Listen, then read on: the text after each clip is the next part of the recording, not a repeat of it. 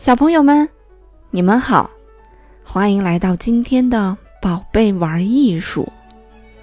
在第一周的时候呀，我们跟大家分享了一部歌剧《魔笛》。歌剧的上演呀，一般都要在歌剧院里才可以。小朋友，你去过歌剧院吗？今天呀，我们要跟大家分享一个歌剧院的故事。歌剧院出大事儿啦！歌剧院里一片混乱。歌剧名令米雷伊的幸运物——褐色的泰迪熊不见了。那是他五岁的儿子马克思送给他的，希望能为他的演出带来好运。每次登台，米雷伊一定要随身带着这只泰迪熊。离开演时间已经不到两个小时了，幕布即将被拉起，米雷伊却难过的连嗓子都哑了，无法开口唱歌。小朋友，你能帮忙查明这起案件吗？兔小芳姐姐会告诉你里面的一些消息，看看你能不能帮助米雷伊找到他的幸运物。泰迪熊在歌剧院里面呀，有很多工作人员，有负责灯光技术的技术员罗兰多，有负责道具的道具师琳达，有乐队的指挥特奥多尔，有悬吊系统的操作员马蒂亚斯，有合唱团的团员约翰，有服装设计师。弗兰奇斯卡，有独奏乐手卡尔，有鞋匠阿尔贝特，有导演菲利普，有化妆师伊莎贝尔，有布景师法兰克，有舞台监督卡琳。好了，一共有十二个人物呢。现在呀，我们就要一一跟每一个人物去谈话，看看从他们的口中。我们能不能得到一些消息？你来到歌剧院，见到了导演菲利普。导演呀，是负责舞台上的所有事务的，也要和工作人员们合作。他要设计舞台背景、服装和灯光，并且也要指导歌剧合唱团的演出。他可是相当的忙呀。他呀，担心无法顺利的完成演出。请你帮忙，尽快将歌剧女主角的幸运物找回来。你正准备离开，突然间发现了一个小字条，上面呀是这样写的：“拿走泰迪熊的是一只猫。”哎，好像布景师是一只猫咪哎。你拿着小纸条找到了布景师法兰克，他简直气炸了。布景师呀，一般来讲。要按照导演的指示，设计出舞台布景的模型，再和绘景师、道具制作员、木工、焊接工等一起合作，将我们歌剧后面的布景呀设计出来。就快要开演了，不仅却出了错，必须要重画。他忙得不可开交，听到你问的问题，他不耐烦地跟你说。我很忙，没有时间管泰迪熊这种小事儿。他还觉得呀，米雷伊因为弄丢了一只玩偶就无法上台演出，简直太荒唐了。他的反应让你有点失望。你离开他的房间，来到服装设计师弗兰奇斯卡，他呀正忙着缝衣服呢。服装设计师为演员设计服装。他们对服装的发展可是相当有研究的，设计呀也非常的有创意。裁缝呢会根据他们的设计缝制歌剧演出所需要的服装。服装设计师很友善的和你打了招呼，并且愿意全力协助你。你问他是否发现谁的举动不太对劲儿，他说：“有啊，我发现鞋匠阿尔贝特。”这阵子的行为啊，很反常。我好几次看见他溜进米雷伊的化妆间呢。你赶忙找到了鞋匠老先生阿尔贝特，像是一个传统的工匠，留着长长的胡子，待人也非常的和气。你问他为什么总是去米雷伊的化妆间？他呀，有点难为情，低声说：“明令米雷伊，请我私下帮他做一双红色的高跟鞋。这种事情要是传出去，我怕所有人都会对我提出同样的要求。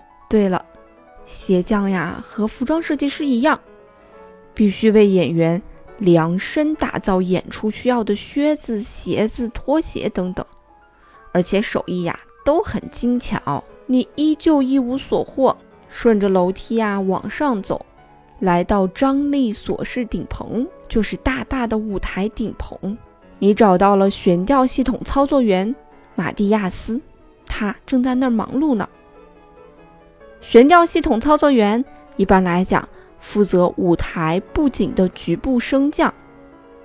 以前这些工作往往啊由海员来担任，就是海上的船员。因为移动舞台布景需要的技巧和操控船帆呀非常类似。马蒂亚斯向你说明舞台背景是利用什么技术在移动的，以及他如何让演员在空中移动。聊了几分钟。马蒂亚斯向你透露了一个重要的消息：我在高处工作，能看到很多事情。三天前，我看见一名合唱团团员和女主角在吵架。你赶紧来到排练室，合唱团正在练习一段特别难唱的内容。合唱团的团员呀，和米雷伊这样的独唱者是不一样的。独唱者往往自己唱自己的，是主角儿；合唱团的团员呢，则一起唱歌。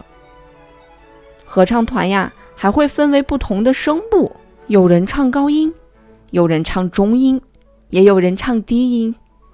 在第一期节目里面，我们跟大家介绍了男高音、女高音、男低音、女低音。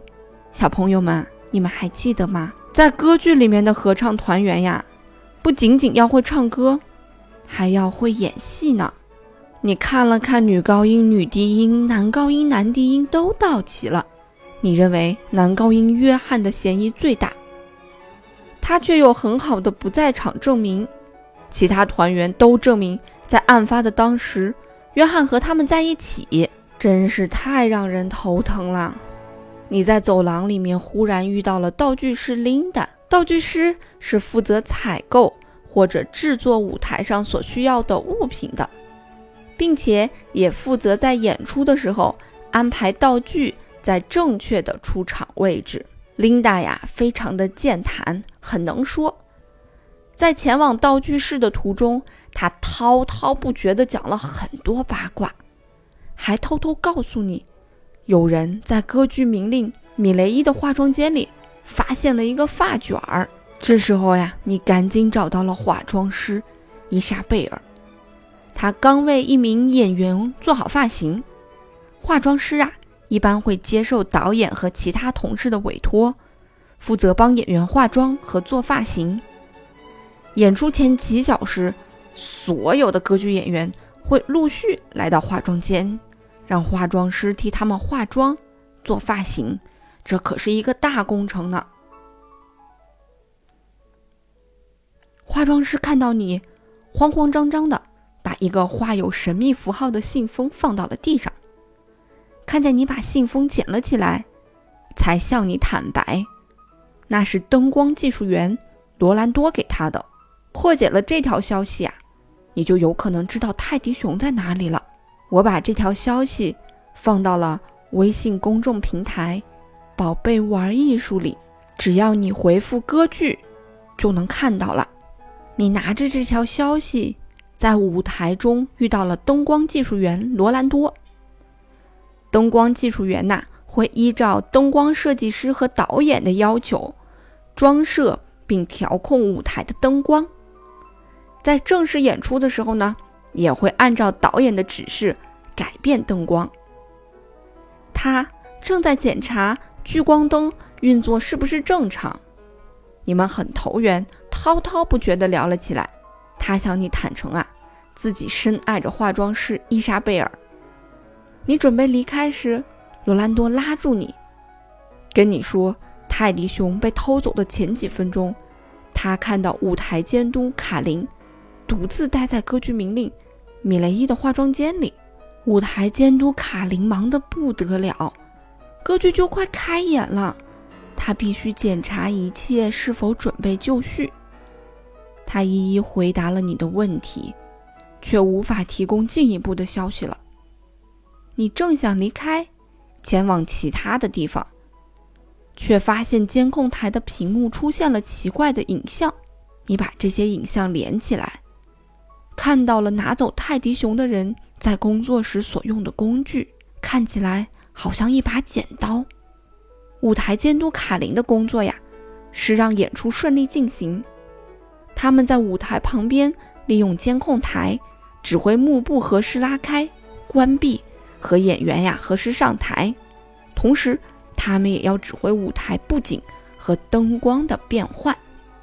虽然你看见了是一把剪刀，但是你想了想。会不会它是什么乐器呢？这个时候，你来到了乐池里，乐手们正在给乐器调音。乐团指挥特奥多尔忙坏了，根本没时间回答你的问题。乐团指挥呀，一般要统领乐池里面的乐手和舞台上的歌手。乐团指挥右手拿着的指挥棒，左手指示乐手和歌手的表演。并且啊，告诉他们什么时候可以开始。你在他的指挥台上发现了一个乐谱，里面藏着散乱的文字。你认为这是一条线索？我把这个线索呀也放在了微信公众平台里。最后一个出场的是独奏乐手卡尔，他正在离其他乐手很远的地方练习一支特别难的曲子。他表示你打扰到他了，还说。我跟其他人没有什么来往，我刚刚才知道米雷伊的事儿。这样的事情真的很糟，因为今晚的演出啊很重要，很多记者和大人物都会来参观呢。故事到这儿啊也告一段落了。你已经采访完了十二个工作人员，现在你对歌剧里面的每一个工作人员都有一个大致了解了。可是。到底谁拿走了泰迪熊？泰迪熊在哪儿呢？我把线索和答案呀，都放在了微信公众平台“宝贝玩艺术”里。只要你回复“歌剧”，就能看到线索和答案啦。